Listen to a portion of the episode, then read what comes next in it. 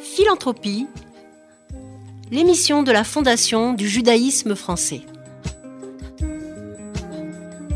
Préparée et présentée par Véronique Elfmals et Perrine Simon-Naoum.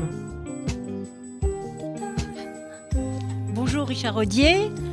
Vous êtes le représentant de la Fondation FSJU et les auditeurs de RCJ vous connaissent très bien. Je vous reçois aujourd'hui en qualité de représentant de la Fondation FSJU. Cette émission FJF Philanthropie, comme toutes nos émissions, nous tient particulièrement à cœur, car chaque mois, j'ai le plaisir de mettre à l'honneur une de nos 83 fondations abritées par la Fondation du judaïsme français. Vous allez nous parler avec vos mots de la fondation du FSJU, qui a, il me semble, pour objectif central de mettre en place un projet éducatif et social. Vous êtes aussi un lieu d'accueil pour les familles en détresse, pour les personnes issues de milieux défavorisés, en situation de pauvreté notamment. Mais avant que vous nous définissiez plus rapidement et plus précisément votre fondation, ma toute première question porte sur l'actualité puisque nous sommes toujours malheureusement en pleine crise du Covid, et sur la manière dont vous avez géré, vous, la fondation du FSJU, la crise du Covid. C'est une vaste question. Euh, je, pense que nos auditeurs euh, euh, ne connaissent pas tous les détails de la fondation euh, FSGU, mais grâce à la FJF, on a, on, a une collègue de l'IFI euh, qui nous a permis de créer cette fondation FSJU. Et à l'intérieur, la, FJF nous permet de financer un plan d'urgence, un fonds d'urgence. Et quand on est comme ça, on lit une plaquette, fonds d'urgence, on se dit, on sait quoi, c'est, on est dans l'année, on se dit, c'est quoi l'urgence dans un pays qui est aussi protecteur que la France, où il y a des droits sociaux, il y a le CMU, le RSA, l'aide au logement, l'aide à la santé, la carte vitale, etc. Et donc nos, auditeurs ne comprennent pas toujours. Euh, et puis, euh, bah, avec le Covid, en fait, euh, l'urgence, ça fait un an et demi qu'on le comprend. Et en fait, l'urgence, c'est tout ce que l'État ne peut pas faire. Et si on reprend une métaphore très juive, avec cette semaine où on célèbre l'indépendance d'Israël, on dit Israël c'est le pays du lait et du miel. En fait, dans la vie, il faut, il faut une terre, il faut une frontière, il faut des parents. Mais si on n'a pas le lait et le miel, il manque la vie. Et en fait, le fonds d'urgence permet, dans un pays protecteur, de donner du lait et du miel à nos, à nos, à nos personnes en situation de précarité. Et en fait, le fonds d'urgence qu'on a créé grâce à ça et qui est alimenté par cette collecte euh, abritée à la, Fondation du judaïsme français, euh, a mis en place un fonds d'urgence qui permet de faire les réparations de la vie du quotidien. Alors, avant le Covid, c'était simple. C'était par exemple, vous avez un incendie, euh, vous habitez un HLM social, vous avez un bail, vous avez un contrat d'assurance, votre appartement brûle, vous allez à un moment ou à un autre récupérer votre appartement et les travaux seront faits. Mais dans ce délai de latence, ça peut être 15 jours, 3 semaines, 1 mois, 6 mois d'expertise, il faut se loger. Alors on vous propose l'hôtel. Si vous avez une famille, une famille isolée, si vous êtes chômeur Shabbat, si, bon, ben non, nous, le fonds d'urgence permet d'avoir un logement, un hébergement d'urgence. Ben pendant le Covid, cette notion-là d'urgence, c'était de réparer toute cette petite difficulté qui fait, qui fait qu'en fait, sans ça, on ne vit pas. Et ça a été euh, les masques, c'était l'alimentaire, de livrer à domicile euh, euh, des repas. C'était pas un problème parfois d'argent. Les gens pouvaient avoir de l'argent, mais n'avaient personne pour aller faire leurs courses. Donc le fonds d'urgence a permis de faire ça. Ça a été de, par exemple, euh, sur des personnes handicapées qui avaient l'habitude d'être dans des accueils de jour, et donc qui ont une structure qui les aide à, à gérer leur handicap. C'était de leur amener une chaise roulante chez eux ou parfois une radio euh, pour personnes en situation de, handicap visuel. Et tous ces micro-détails font que ces gens-là ont pu tenir dans la période du Covid. Et le fonds d'urgence, en fait, c'est ce qu'on a fait sur tous les sujets du Fonds social euh, pendant cette période, euh, sur les colonies de vacances, que, là aussi qui sont soutenues, sur, sur les bourses cantines pour assurer la cantine. Alors s'il n'y a pas d'école, on vous allez me dire, mais alors de cantine. Ah oui, mais justement. On va, revenir à, voilà, non, voilà, donc euh, on va revenir à tout ça, mais ce que je voulais dire, c'est que euh, le, Covid, au niveau de la fondation du, du, judaïsme français, qu'on a abrité là-bas, nous a permis, grâce à la collecte de l'IFI, qui était assez conséquente l'année d'avant, de finalement répondre à ces urgences et qui a permis de maintenir un, fil de vie et de, joie et de, de, lait et de miel dans cette période si compliquée. Alors, quelles sont les personnes qui ont le plus besoin de lait et de miel dans notre... En dehors de mes enfants. Ça, j'en doute pas que vous les avez bien nourris, mais quelles sont les personnes, avec justement euh, la crise du Covid, qui se sont révélées peut-être euh, encore plus fragiles? Est-ce que vous avez trouvé qu'il y avait une spécificité avec oui, cette crise Oui, et c'est, vous, vous, le savez peut-être, mais on, on, a la chance d'être dans un réseau avec les plus grandes ONG juives et israéliennes, avec le réseau OLAM. Donc on partage nos pratiques avec, avec un réseau international, les best practices. Et en fait, on s'est rendu compte d'une chose très simple, très bien formulée par les ONG israéliennes dans cette période où la pauvreté en Israël a explosé. Ce qu'il disait, c'est que dans une période normale, le pauvre, il a presque un diplôme du pauvre. Il connaît. Il sait où aller euh, pour un repas de Shabbat. Il sait que telle synagogue va faire la chala et que l'autre va lui donner la bourra ou la vodka. Il sait que pour avoir euh, euh, une mezouza gratuite, il va au rabat de je sais pas quoi. Mais le nouveau pauvre, parce qu'on a parlé des nouveaux riches qui est extrêmement péjoratif, mais le Covid a généré des nouveaux pauvres. Et ces nouveaux pauvres n'avaient pas ces chemins. Ils connaissaient pas les règles. Il ne sait pas où aller pour se nourrir, pour se manger. Encore plus difficile à identifier. Bien plus difficile. Et en plus, ils n'ont pas fait de la prévention. Le sujet, en fait, euh, du social, c'est faire de la prévention. Le but n'est pas de laisser des gens euh, par terre, c'est de les empêcher d'être par terre. Et c'est notre mission à nous, Fonds Social, de, de protéger ces gens pour pas qu'ils tombent. Et en fait, dans ces nouveaux pauvres, eh ben, ils, ont, ils ont fait du surendettement, mais ils ont fait du surendettement sur leur logement, ils ont fait du surendettement sur l'école, ils ont fait du surendettement sur un crédit immobilier. Et au lieu d'activer tous les leviers qui existent dans notre pays, ils sont allés au moment où il y avait déjà euh, trois saisies sur euh, leur compte, au moment où euh, les huissiers étaient là, ou au moment où l'appartement il fait rendre les clés. Et donc la structure en fait qu'on a gérée le plus le plus difficile dans la période du Covid, c'est ça. C'est ces gens qui n'étaient pas prévus de tomber dans une difficulté, l'auto-entrepreneur, le commerçant, le restaurateur, l'étudiant qui finançait ses études par des stages. Et donc c'est ce que j'appelle les nouveaux pauvres. Oui. Et ça, c'est très difficile parce que euh, on n'est pas de les, voilà, de les, de les qualifier, de les identifier. Euh, pour parler de la fondation FSJU, comment vous auriez envie de la, la qualifier? Quelle spécificité elle a peut-être en qualité de fondation? Euh, Agile. Agile, l'agilité. Agilité. En fait, vous le savez bien, c'est que on est dans un monde de cadeaux. C'est quoi le cadeau? C'est que l'État permet à des donateurs de, de, travailler sur des causes de donner de l'argent à des fondations et d'avoir une déduction fiscale. C'est magnifique. Et, l'État délègue à des, structures de pouvoir faire ces déductions fiscales. Ben nous, cet argent que l'on collecte, d'accord, il est identifié sur des cibles.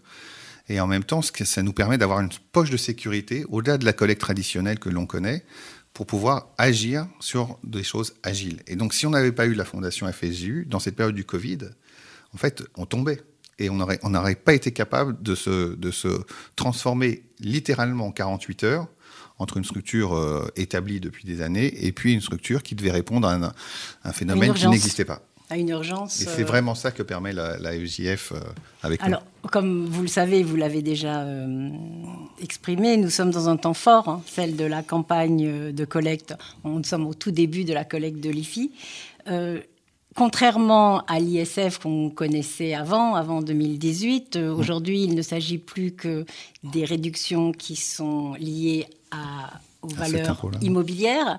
Et que pensez-vous de la spécificité de cette année? Avez-vous des projets et une méthode de collecte différente dans cette période euh, particulière?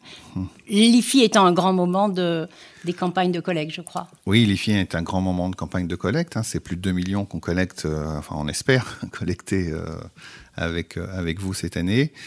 J'allais dire, le, discours il, ne peut plus être celui de l'urgence, justement. Et là aussi, c'est l'intérêt de l'agilité, c'est que ce discours qu'on a vraiment travaillé pendant les 16, 17, 18 mois passés, c'est de se remettre maintenant en plan stratégique et de se dire, on est un pays, comme je dis, formidable. Hein. On, parlait d'Israël. Israël n'a pas tous ses aides sociales. Euh, l'aide au chômage en Israël, c'est trois mois, hein, par exemple. Euh, donc, quand vous êtes trois mois dans la période de Covid, c'est court. En France, c'est long. Ben, en fait, là, ce qu'on va faire avec l'IFI, c'est de reproposer à nos donateurs du, champ, du temps long c'est de retravailler, comme on le faisait déjà avec, euh, avec cette fondation, euh, sur les épiceries solidaires qui nous permettent de faire de la détection sociale, sur l'éducation. C'est de refaire la même chose sur, sur, sur de la formation, sur de l'engagement aussi, sur des personnes qu'on veut maintenir à domicile, sur les personnes âgées. On a vu la difficulté des EHPAD. Et donc, nous, on avait déjà une vocation très forte à tout faire pour maintenir les personnes âgées au domicile pour, avec leur dépendance la plus réduite possible par euh, de l'aide. Et ben ça, c'est un, sujet, on s'en rend bien compte que là, on était dans une réalité. Mais on va devoir l'accélérer, puisque les familles aujourd'hui ont un petit peu peur de mettre leurs parents euh, dans un EHPAD, donc ils vont vouloir faire du maintien à domicile, et c'est compliqué. Donc là, on travaille sur ce champ long, par exemple, grâce à l'IFI.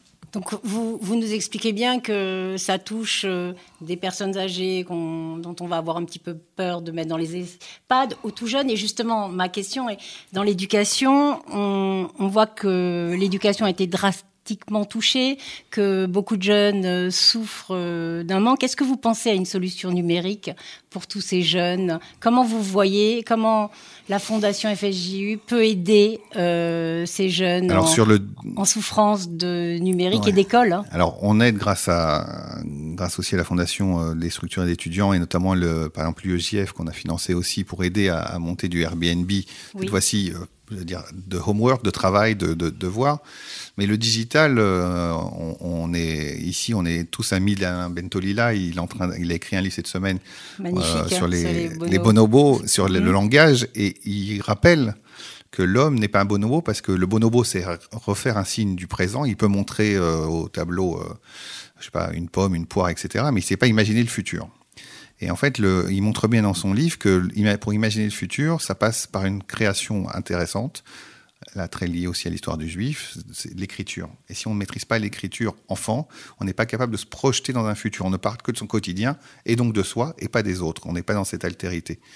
Et en fait, je pense que notre rôle à nous, euh, au niveau de la fondation, c'est d'aider euh, pour les plus jeunes, et quand je dis les plus jeunes, c'est au niveau de la maternelle primaire, à quand même revenir sur une éducation qui est par la main, par l'écrit et pas par l'écran. Donc en fait, l'investissement qu'on est en train de faire sur ce fameux temps long, il est double sur la jeunesse. Il est à la fois pour bien remettre le sens hors Covid du, digital qui doit être pour les étudiants, euh, j'ai dire qui ont 18-25 ans, euh, mais pour les plus jeunes, de revenir à une forme de pédagogie sur l'écrit. Et en parallèle, ça c'est le rôle aussi de, la fondation euh, FSJU, un, élément clé, c'est de former en fait les personnes à éduquer et à faire de la pédagogie. Donc former les pédagogues, former les directeurs d'école, et par exemple à la sécurité, à la sécurité alimentaire, à la diététique, à la reconnaissance des besoins sociaux, psychologiques. Donc là, de nouveau, on se remet en temps long sur ce côté euh, éducatif. C'est intéressant parce qu'on a l'image de vous et vous êtes un homme euh, du numérique, du demain. Donc c'est très intéressant de vous entendre dire que c'est il faut revenir au béaba, à l'écriture. Et, je pense que c'est un discours qui est très peu dit actuellement parce qu'on a l'impression qu'il suffit de mettre un ordinateur au milieu d'un foyer ou de rajouter un ordinateur pour que l'école se passe bien. Et là, vous êtes en train de nous dire que, au contraire, euh, il faut reprendre l'ancienne méthode pour mettre nos jeunes sur les voies. Et c'est pas un discours qui est. Ah, je vais vous donner un chiffre aussi qui vient aussi du bouquin de Bentolila. Euh, ben, c'est simple. Vous prenez euh, euh, la situation aujourd'hui de stress et de, tension qu'on a, on a deux choses pour se déstresser. Un, de faire un don à une association euh, pour la campagne, campagne On en campagne et, ça déstresse parce que la générosité fait du bien. C'est un vrai facteur de, de bien-être et ça, Boris Cyrulnik l'explique fréquemment. Faire du bien fait du bien, donc faites ça. Et deuxième chose, 68% de stress en moins après une heure de lecture si on coupe le portable ou la télé. Donc Alain Bentolia remet des études scientifiques très fortes et on voit que, lorsque les gens sont stressés, s'ils arrivent à lire, vous imaginez, c'est un exploit surhumain en 2021 de se dire je vais lire un livre pendant une heure et je coupe télé et téléphone. C'est marrant que vous disiez ça. C'est pas plus tard que ce matin, j'ai lu, alors je ne pourrais plus dire qui est l'auteur et je m'en excuse. Et c'était un auteur qui disait dans ma vie, il n'y a pas une heure de lecture qui ne m'a pas empêché d'oublier mon angoisse. Ben une heure de lecture. Et je, je, paraphrase cet auteur, mais je l'ai lu encore ce matin. Et donc. Euh... Et vous pouvez lire l'équipe comme le Tanard, comme. Euh, comme Philippe Roth ou, euh, ou Jonathan Safran Foer. La lecture, c'est pas, euh, voilà, ça pas besoin. Donc là encore, on est, on est, loin du numérique et de Netflix. Bien sûr. Et pourtant, voilà, c'est mon domaine, c'est mon domaine de tous les jours. C'est pour ça que c'est très intéressant. Euh, donc les projets, vos projets de la Fondation de 2021, c'est de remettre au centre l'enfant et euh, vous avez d'autres projets, euh, j'imagine, autres que l'éducation? Bah, alors, il y en a un quand même qui est intéressant. Vous tenez particulièrement. Oui, il y en a un qui est intéressant. Je n'ai pas reparlé d'éducation et qui me fait faire encore le lien avec la littérature. Euh, on monte un projet euh, avec la jeunesse qui s'appelle Ineni. Ineni, euh, c'est ce qu'a dit un vieux monsieur qui a eu l'idée il y a quelques 3500 ans de sortir de sa tente. Pourtant, dans sa tente, il avait de l'or, il avait de la famille, etc. Et puis on lui a dit, va devant toi. Euh, Abraham, qui a pas fait de prophète, hein, c'est un prophète incroyable, parce qu'il a rien promis, il a rien fait, il n'a pas fait de miracle. Puis 3500 ans après, il y a 2-3 milliards de personnes qui pensent qu'il a été important dans, leur vie. Et il a dit, Inéni, je suis présent, je me mets devant. Et donc, on monte un programme de formation académique assez fort et ambitieux sur euh, des jeunes, une fois qu'ils sont sortis du domaine scolaire, j'allais dire, pour les rattacher à l'engagement euh, sociétal, civique, juif, euh, pour qu'ils puissent en fait avoir ces valeurs-là dans leur vie professionnelle, qu'ils soient euh, salariés d'une ONG juive ou qu'ils soient euh, membres du Conseil d'État ou coiffeurs ou, ou experts comptables, pour rappeler que nos valeurs permettent d'avoir un engagement dans notre vie. Et alors dedans, c'est un programme qui est un peu à l'anglo-saxonne. On vient donner à la fois des textes de notre culture, mais aussi de la formation de très haut niveau euh, par des enseignants qui viennent compléter euh, sur ce, groupe de jeunes euh, pour leur avoir un, engagement qui seront demain les donateurs IFI de, la fondation. Je l'espère, je l'espère. Alors, quand, vous parlez de valeurs, on pense très vite à judaïsme, philanthropie et judaïsme, une relation très liée. Qu'est-ce que elle vous inspire Et peut-être, si je ne sais pas si vous y avez déjà pensé, mais peut-être nous donner votre définition de la philanthropie pour conclure? Oui, alors euh, en fait, les Juifs, ils sont obsédés de la philanthropie euh, et obsédés de la de la précarité. C'est à la fois des lois, des lois du don. C'est notre histoire aussi. C'est des maximes, voilà, c'est les, les, maximes des pères, c'est des recueils, c'est des conseils, euh, c'est notre vie de tous les jours, c'est de donner à lire, c'est de donner à manger, etc. Et je pense que c'est ça, c'est nous, notre, notre devoir de philanthropie, c'est de se rappeler que c'est pas tu aimeras ton prochain euh, parce que tu dois aimer. C'est l'amour, on ne peut pas imposer l'amour. Mais si tu auras tes yeux vers autrui, euh, tu auras le respect de l'altérité du prochain et tu le considéreras comme pour toi-même. C'est-à-dire que tu vas essayer de le réparer, ce fameux tikkun olam qu'on utilise un peu en hébreu, cette réparation, en fait, c'est une réparation pour dire une personne qui est fragile, c'est pas qu'elle est, on va pas la laisser de côté, on va l'aider à se relever. Et on la laisse pas dans la charité. On n'est pas là pour maintenir les gens en situation de précarité. Le but, c'est de soulever les gens. Et l'objectif, je crois, c'est de, Dieu n'a pas voulu faire un monde parfait pour nous permettre de nous réaliser et de réaliser. Je crois que. Alors, si, si on le parle de, de, Dieu, on pourrait rappeler cette belle phrase qui ferait la, conclusion de notre entretien. C'est Umberto Eco. Hein. si Dieu existait, il serait une bibliothèque. Donc voilà, on est un peu dans cette logique-là de se retrouver de la culture qui permet la culture permet l'engagement et la solidarité et l'altérité. Merci Richard Audier. Ah, merci, à vous beaucoup. deux. Et tout de suite, euh, pour illustrer le travail ininterrompu et les réalisations concrètes des campagnes de collecte de nos fondations abritées, je voulais aujourd'hui également mettre à l'honneur la fondation de l'Université hébraïque de Jérusalem par l'intermédiaire de Catherine Belay, sa déléguée générale pour la France. Bonjour Catherine. Bonjour Véronique. Je suis ravie de vous entendre nous parler de, de la collecte euh, de l'IFI 2021. Catherine, l'Université hébraïque de Jérusalem est en train de faire une grande collecte pour créer en Israël, sur le site du campus d'Enkerem, à la faculté de, de médecine de l'Université hébraïque, l'unique laboratoire de recherche de sécurité maximale en Israël, permettant de faire des recherches sur le virus et sur les virus pathogènes vivants en quoi ce projet est-il unique? Dites-nous en quelques mots. Eh bien, ce projet est unique parce que c'est le seul laboratoire civil. Jusqu'à maintenant, il n'y avait qu'un laboratoire militaire pour accéder à des recherches euh, très pointues sur les virus vivants. Donc, c'est le seul euh, laboratoire qui sera ouvert à tous les chercheurs civils du pays. Oui. Donc euh, tous les chercheurs académiques, les biotech, la pharmacologie, toutes ces recherches-là seront faites d'une façon même collaborative dans ce dans ce laboratoire. Donc il est unique. Il est unique parce que c'est un laboratoire effectivement du type ABSL3 comme il y a dans de nombreux pays, mais celui-ci étant le dernier, il est équipé avec une technologie particulièrement avancée. Et puis il est surtout unique parce qu'il est en Israël, qui est un pays unique, dans sa campagne de vaccination, où la population ayant été vaccinée a atteint l'immunité collective. Et donc Israël est un phare et va pouvoir en avant-poste pouvoir étudier la réaction des populations vaccinées face à des nouveaux variants. Donc, euh, il est unique parce qu'il va permettre une avancée et d'être en avant-poste pour le monde. Israël est un éclaireur. Donc, on est très heureux parce que grâce à une campagne très dense de crowdfunding pendant deux jours, nous avons récolté une somme assez conséquente, déjà 500 000 euros, dont pas mal de sous sont passés effectivement par la Fondation Scopus pour permettre à nos donateurs des déductions IFI.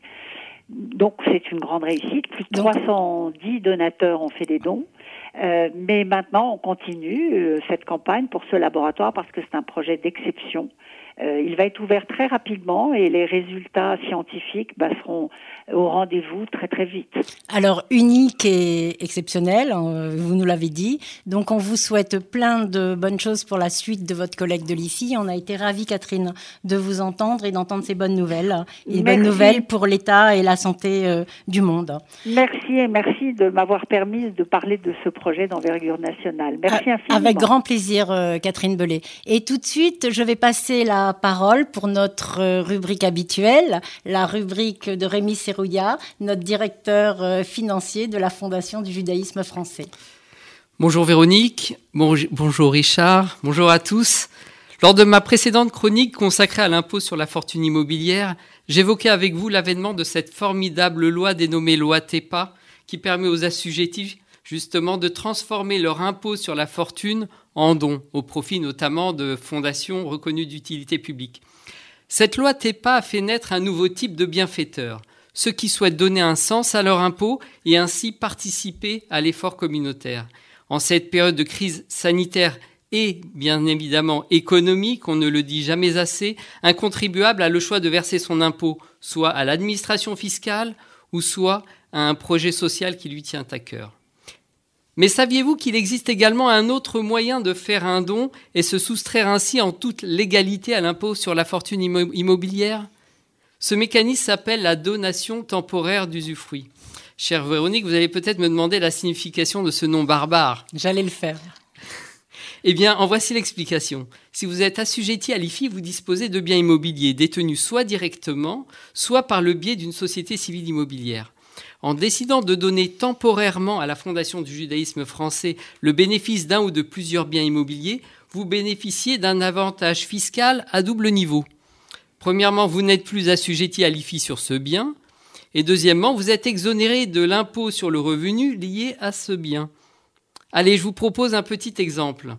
On imagine que M. Lévy dispose de trois appartements d'une valeur totale de 1 500 000 euros en donnant temporairement à la Fondation du judaïsme français l'usufruit d'un appartement d'une valeur par exemple de 300 000 euros, la base taxable de M. Lévy, qui était d'un million cinq, passe à un million deux, c'est-à-dire en dessous du seuil d'imposition de l'impôt sur la fortune, qui, rappelons-le, est de 1 million trois. Il sera donc exonéré d'IFI. Et comme il ne perçoit plus de bénéfices liés à son bien, celui-ci échappe également à l'impôt sur le revenu. Monsieur Léfy peut ainsi en toute légalité conjuguer générosité et fiscalité au profit d'œuvres de notre communauté. Si vous souhaitez obtenir plus d'informations sur les avantages fiscaux liés à une donation ou un leg au profit d'une fondation reconnue d'utilité publique, ou si vous souhaitez créer une fondation en votre nom ou à la mémoire d'un proche, n'hésitez pas à nous contacter à la Fondation du judaïsme français. Notre directrice générale et moi-même nous ferons un plaisir de vous rencontrer et de répondre à toutes vos, questions. Merci Rémi. Programme euh, passionnant. On voit bien l'utilité de, de, connaître la loi fiscale pour, euh, pour pouvoir avoir ah une action de générosité. Mais tout à fait.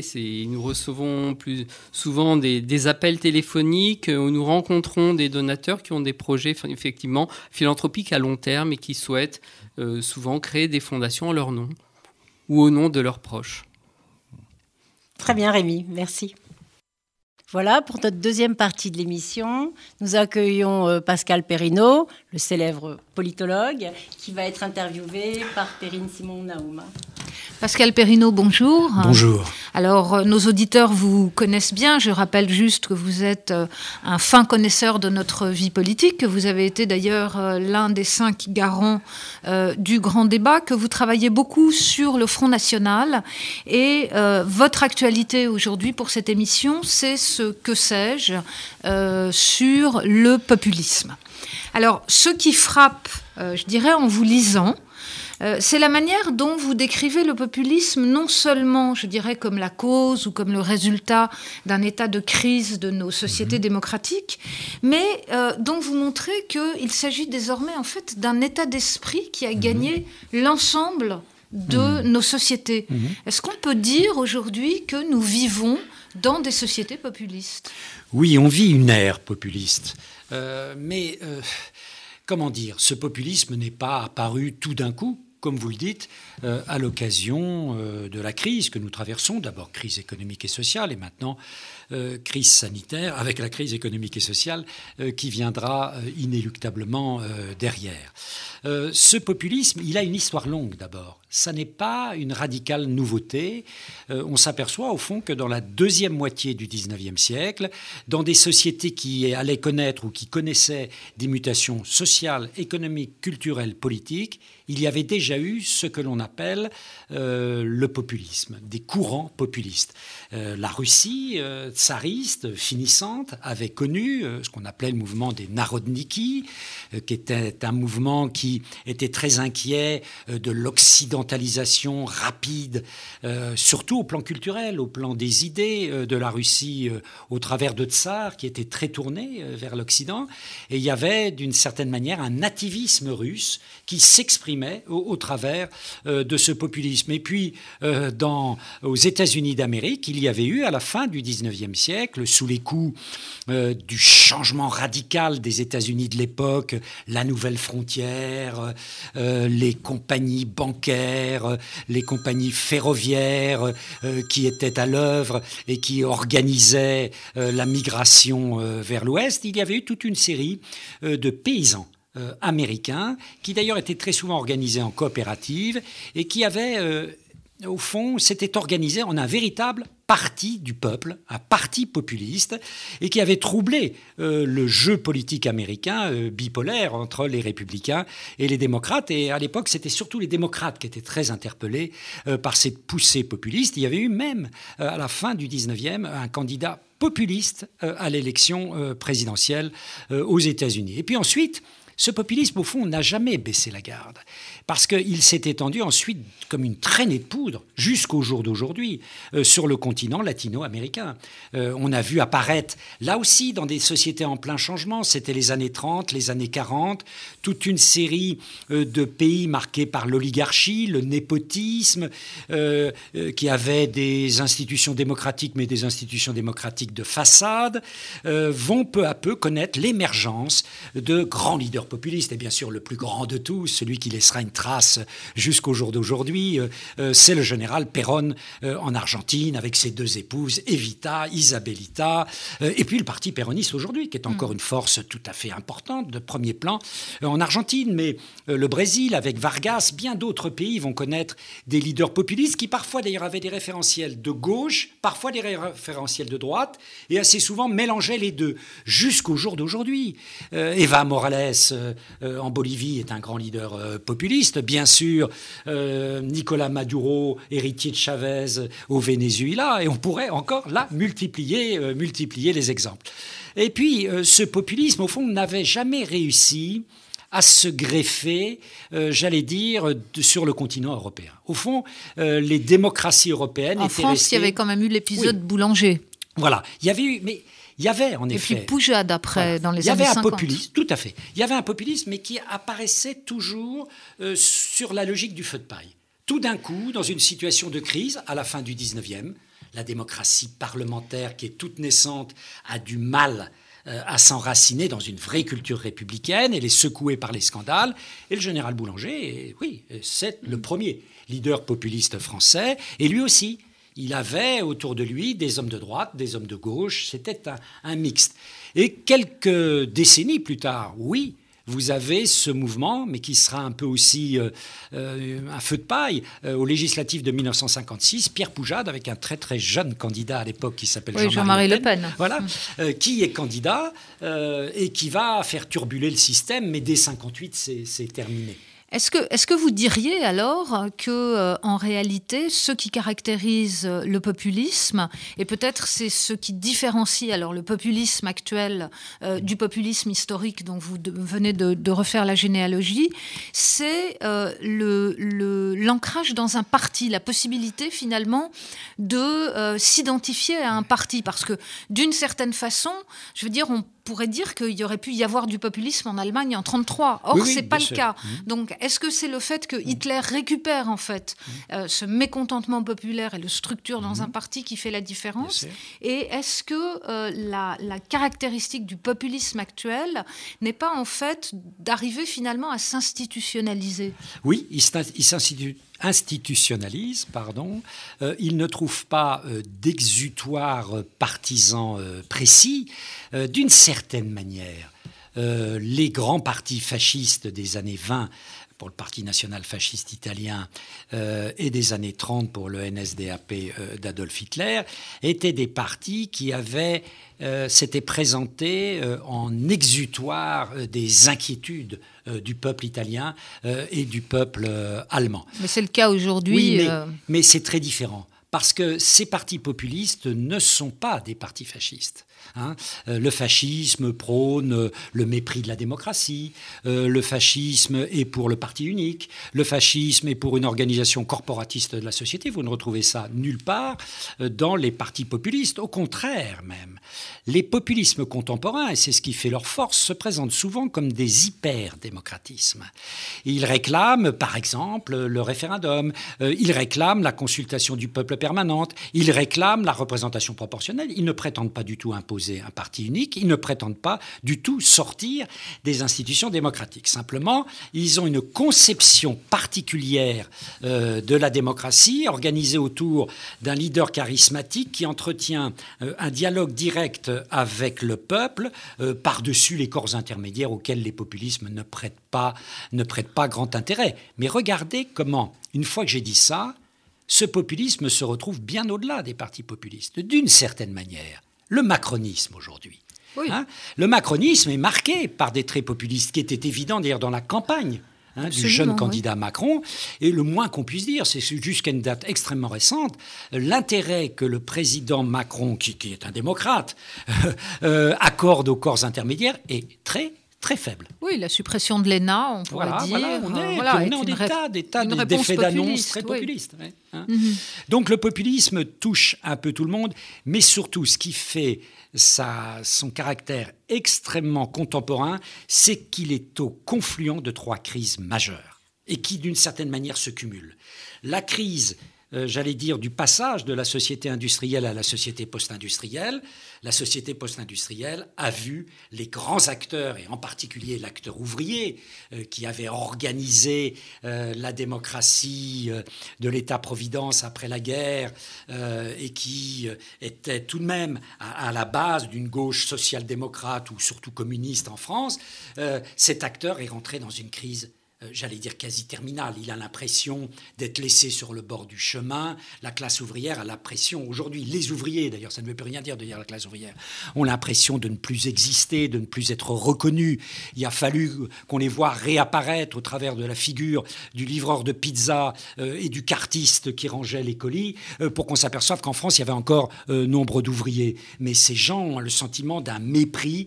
La société post-industriel ne sait pas accorder de place. Le mouvement des Gilets jaunes, c'est aussi cela.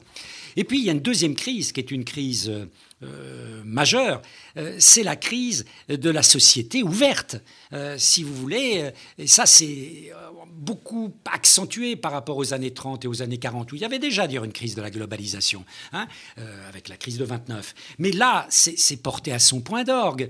tout le monde, dans le monde entier, est inséré dans un processus de globalisation économique, mais pas seulement économique, politique. Ça, c'est nouveau. Les instruments de gouvernance mondiale, l'Union européenne, et puis des instruments de globalisation culturelle, l'apparition de sociétés dans des pays qui avaient l'habitude d'être dans des sociétés relativement homogènes, des sociétés de plus en plus cosmopolites.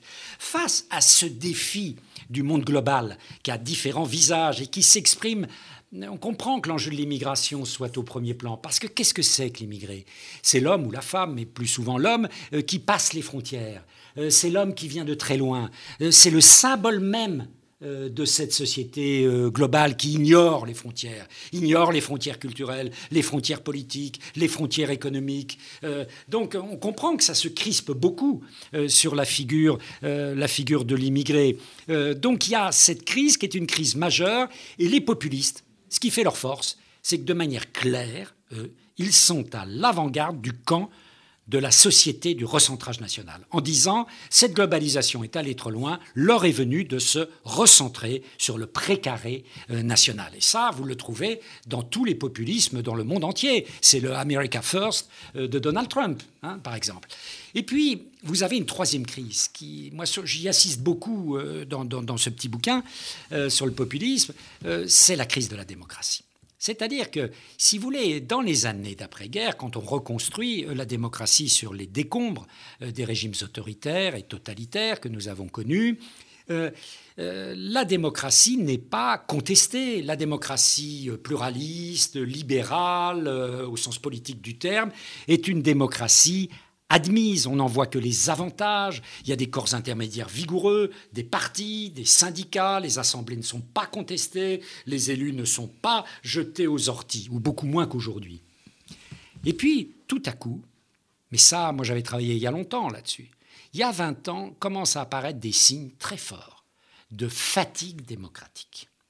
C'est-à-dire qu'on commence à se lasser de ce que nos aînés avaient reconstruit patiemment après la guerre, sous forme de démocratie parlementaire, la plupart du temps en Europe, ou sous forme de démocratie semi-présidentielle, comme la cinquième après, euh, après 1958.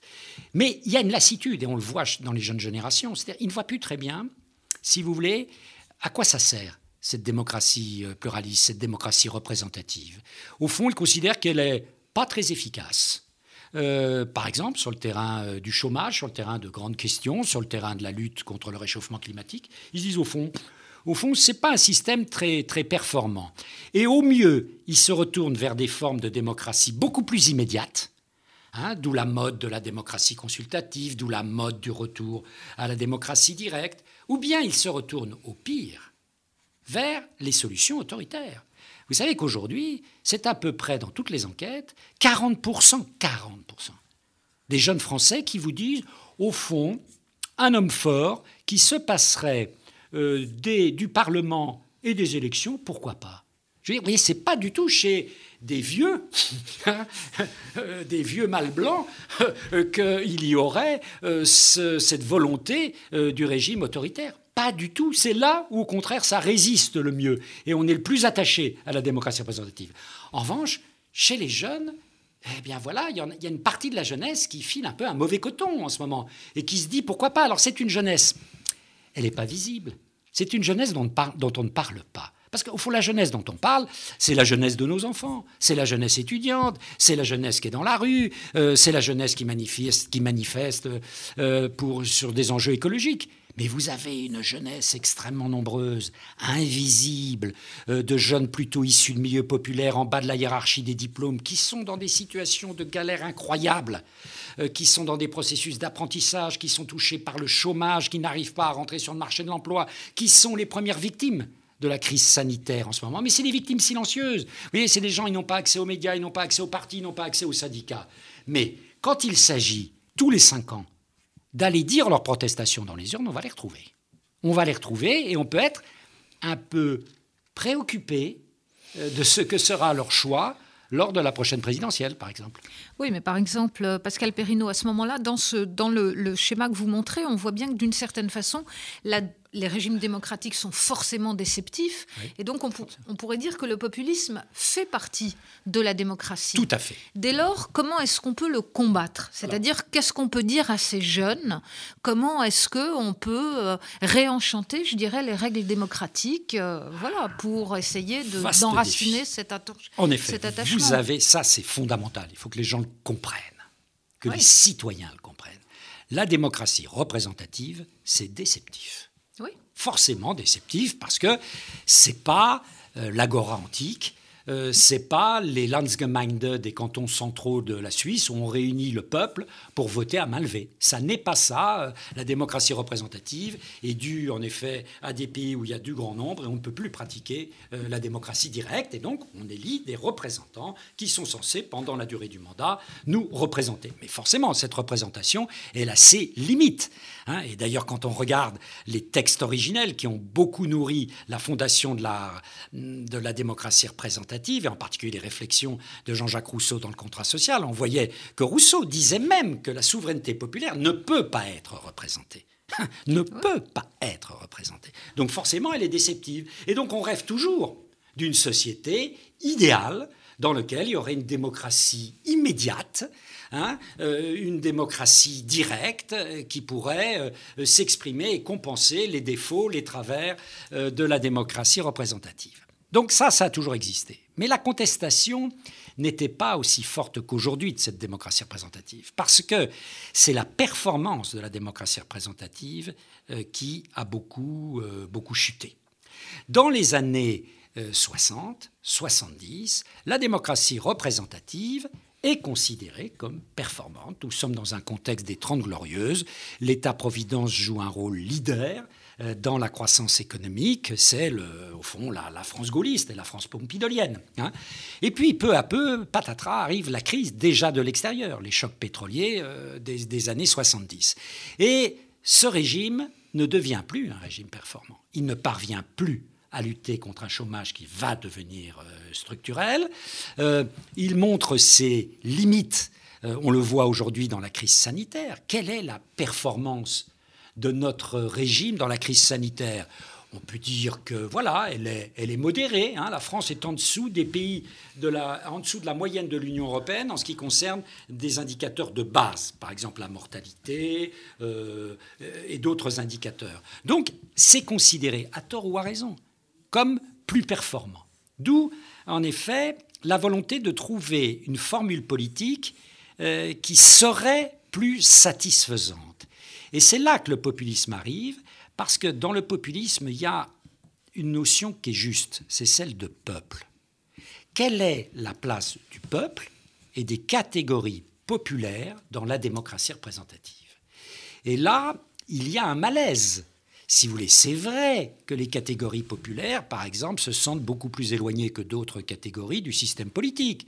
C'est vrai particulièrement en France, que la surreprésentation euh, des couches supérieures euh, dans les assemblées est beaucoup plus importante qu'ailleurs. En Allemagne, vous avez des représentants euh, des syndicats ouvriers. En Grande-Bretagne, la gauche travailliste, on a beau dire, on en dit pique-pende, mais elle représente ces couches populaires aussi au plan politique. En France, c'est une faillite totale à cet égard. Et quand vous prenez l'appareil d'État, l'appareil d'État donne l'impression d'être dans les mains d'une noblesse d'ancien régime, hein, euh, la haute fonction publique euh, qui exerce ses privilèges. Hein. Donc tout ça mêlé, ça fait une bombe. C'est pour ça que le populisme, c'est la France qui l'a inventé dans les années 80. Le grand retour du populisme, c'est en France et en Autriche. Hein. Euh, et, et aujourd'hui, en France, regardez les sondages d'intention de vote pour la prochaine présidentielle et le niveau atteint par Marine Le Pen. Hein, c'est vertigineux, avec derrière un message social, qu'on le veuille ou non. 45% hein. euh, des ouvriers qui vont aller voter à la présidentielle disent je voterai Marine Le Pen. Oui, ça n'est tout de même pas rien. Et au second tour, c'est plus de 60%. Donc vous diriez que euh, Marine Le Pen, d'une certaine façon, a, a réussi son pari, c'est-à-dire qu'il n'y a plus tellement de populisme de gauche en France. On voit que Mélenchon est très bas. Et en revanche, donc, elle plafonne à 48%. Est-ce qu'elle peut crever ce plafond de verre ou pas euh, Parce qu'elle ah, Quand on plafonne à 48, on n'est pas très loin ça veut dire que le plafond d'ailleurs est bigrement fissuré. Hein. Euh, on est très loin des 18% de son père. Vous vous souvenez du scandale? Le tsunami, etc. Titrait, je crois, le journal Libération, euh, qui est expert en la matière. Euh, donc là, c'est plus un tsunami. Je ne sais pas comment il faudrait le qualifier. 48%, si elle atteint les 48%, nous sommes encore loin. Mais enfin, tout de même, elle est régulièrement, depuis six mois, au-dessus de 44%. Ça veut dire quelque chose. Ça veut dire qu'elle est un symptôme. Mais un symptôme de quoi? Elle est un symptôme de cette demande populiste euh, qui est une... Euh, dans populisme, il y a peuple, et d'une certaine manière, je crois que je termine mon livre comme ça. Je dis, euh, le populisme pose de bonnes questions, à la démocratie. Le gros mhm. problème, c'est qu'il y apporte de mauvaises réponses. Hein. Je crois que c'était Laurent Fabius qui disait ça à propos de Jean-Marie Le Pen dans les années 80. Hein, mhm. Oui, oui. Et alors, à ce moment-là, qu'est-ce que Imaginons le populisme au pouvoir. Il est mhm. d'ailleurs au pouvoir ah. dans un certain nombre de pays européens. Est-ce que le populisme ne serait pas, euh, je dirais d'une certaine façon, plus déceptif encore et plus rapidement que, euh, la, que la démocratie? C'est-à-dire que euh, on voit bien, même Marine Le Pen d'ailleurs euh, a dû infléchir un certain nombre de choses, la sortie de l'euro, la sortie de l'Europe. voilà, je veux dire, il y a un moment où les populismes ont aussi, eux, une leçon de, de réalisme. Tout à fait. À bout d'un moment, on ne peut pas raconter n'importe quoi, on rencontre le mur de la réalité. mais parfois, on rencontre le mur de la réalité, mais on est au pouvoir une fois qu'on est au mm. pouvoir, la tentation d'y rester peut être assez forte. Regardez Donald Trump il y a quelque temps. Et puis même quand on est battu, j'allais dire, on en sort. Euh, hein, voilà, la tête haute, avec des millions et des millions d'électeurs qu'on a réussi euh, à euh, fidéliser. Mais c'est vrai que partout où il a été au pouvoir, le populisme est déceptif. Bien sûr. En plus de ça, il place la barre, il place la barre extrêmement haut, ce populisme. Hein. C'est un peu la version contemporaine de l'avenir radieux que les marxistes-léninistes nous proposaient dans les années 60. Hein. C'est la version contemporaine. Les marxistes-léninistes sont inaudibles, mais en revanche, le populisme, lui, euh, est audible. Et il décevra, et il l'a déçu. Regardez ce qui s'est passé en Italie. C'est nos voisins, c'est tout proche, c'est un régime démocratique, euh, où en effet, euh, le populisme, du moins dans sa version de droite, la Ligue de Salvini euh, a déçu. Hein, mais elle a déçu tout en restant une force politique extrêmement importante. Mais alors, euh, juste, et ce sera ma dernière mhm. question, euh, Pascal Perrineau, vous parliez de performance. Est-ce qu'on ne doit pas, je, voudrais finir sur ce combat contre le populisme, qu'on a peut-être encore le temps de mener, est-ce qu'on ne doit pas changer de logiciel? Est-ce qu'il ne faut pas trouver un autre vocabulaire? Oui, il faut trouver certainement un autre vocabulaire d'autres institutions et une autre ambition pour l'État. Hein. Euh, ces ambitions pour l'État, je crois au fond que l'on paie l'obésité de l'État. Alors je m'explique très rapidement. Euh, si vous voulez, la démocratie politique est en fait devenue, après la guerre, une démocratie sociale avec les droits économiques et sociaux et le développement de l'État-providence. Et on n'a pas su arrêter la machine. L'État-providence est devenu un État littéralement obèse. Hein.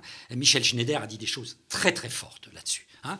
Et cet État obèse ne peut plus répondre à la demande aujourd'hui. On lui demande tout et le contraire de tout. Et de manière très perverse, ça a transformé le citoyen en consommateur qui prend, consomme, ce que disait Dominique Schnapper aussi. Voilà, mm. tout à fait. Hein. Et donc, on a affaire à ce nouveau type euh, de citoyen. C'est délétère. Les effets démocratiques de cela sont délétères. Donc, l'État a intérêt à se recentrer sur ce qu'il sait le mieux faire, c'est-à-dire sur ses fonctions régaliennes, et à diffracter le pouvoir vers les territoires que toute une série euh, de droits économiques et sociaux s'exercent, mais s'exercent vis-à-vis de guichets qui seront les guichets des, communes, euh, des communautés de communes, des départements et des régions. Il y a là, il faudra avoir le temps de développer ça, mais il y a là quelques pistes qui montrent qu'on peut réagir. On n'est pas destiné à, à tous devenir populistes demain. Merci beaucoup Pascal Perrino. Ce sont d'ailleurs des pistes que vous aviez déjà esquissées dans un, précédent livre. Euh, je rappelle donc le titre de celui-ci, Le populisme aux éditions PUF dans la collection euh, Que sais-je.